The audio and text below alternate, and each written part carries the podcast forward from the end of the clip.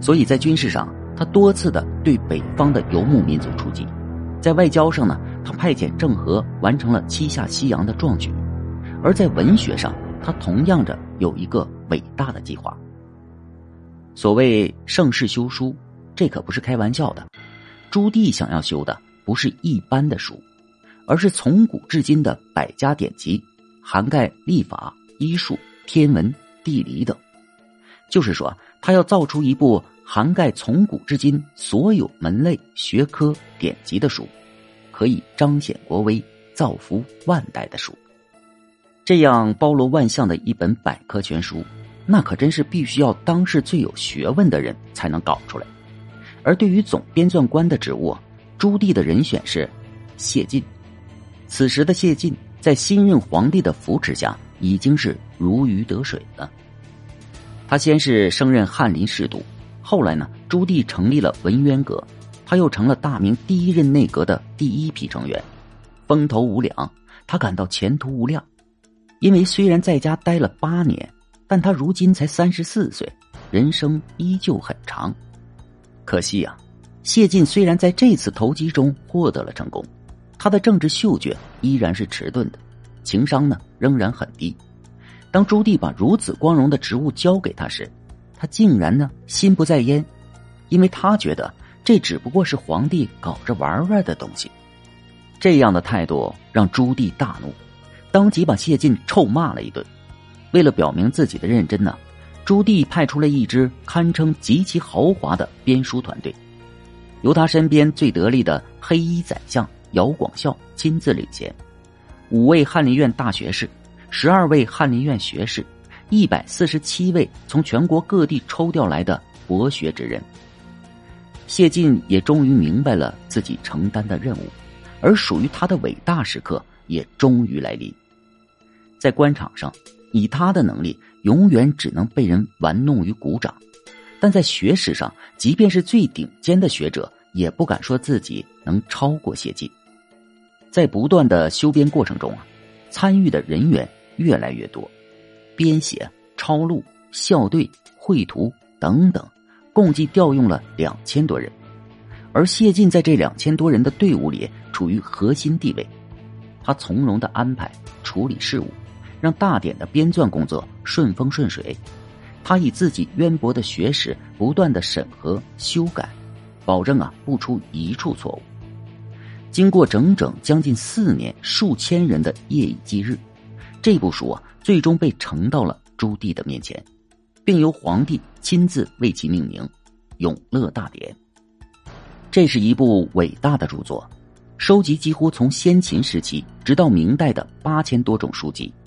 整本书啊，共计两万两千八百七十七卷，一万一千零九十五册，三亿七千万字。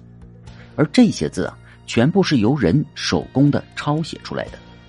其文化价值、历史价值不可估量。后来呢，被称作世界有史以来最大的百科全书。而作为总编纂官的谢晋呢，毫无疑问是个重要的角色。他以自己的旷世才学完成了任务，也在文化史上留下了浓墨重彩的一笔。谢晋同志在光荣完成大典之后啊，地位一时间达到了巅峰。之前许多朝廷里的大文人，例如啊方孝孺、黄子成等，都因为宁死不屈而被朱棣杀掉，而同样富有才华的谢晋，自然成了朱棣树立的一面旗帜。所有人都知道，他是皇帝身边最得宠的红人。别人这么想倒没事儿，可惜谢晋自己呢也是这么想的，他没有搞清楚自己的身份，如今的地位都是朱棣一手提拔的。他把谢晋放在这个位子，就希望他能做好该做的事儿，而其他的事儿啊，就不要管了。但是谢晋呢，偏偏要管，而且啊，他竟然还要管皇帝的家事，在立嗣的问题上开始动心思，盯上了朱棣的长子朱高炽。在谢晋的支持下，朱棣立朱高炽为太子的想法变得强烈，但同样呢，也让另一位强力竞争对手朱高煦十分不满。他不能拿自己的哥哥怎么样，但对付一个小小的谢晋还是绰绰有余的。同时啊，愚蠢的谢晋太过张扬，多次在老朱家的内部问题上向朱棣发表意见，加上朱高煦的暗中推波助澜，朱棣很快的就开始对谢晋产生不满。在他一而再、再而三的叨扰下，终于不厌其烦，直接将他贬到了最偏僻的广西。时任内阁首辅、翰林院大学士的谢晋。一夜之间就流落到了当时鸟不生蛋的广西，他再次的失去了一切。但或许是因为之前的原因，这次呢，谢晋没有太过悲伤。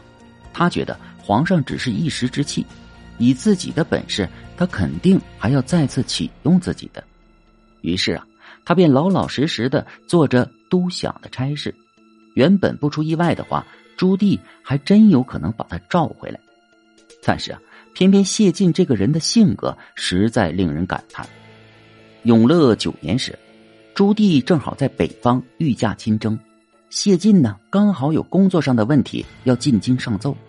他一到了京城后，发现皇上不在，本来直接回去就是了，但他呢竟然做了一件耸人听闻的事，拜访太子朱高炽，然后头也不回的便走了。朱棣刚打完仗回来。朱高煦就一溜烟的打了个小报告，听到这个消息的皇帝啊，气的是火冒三丈。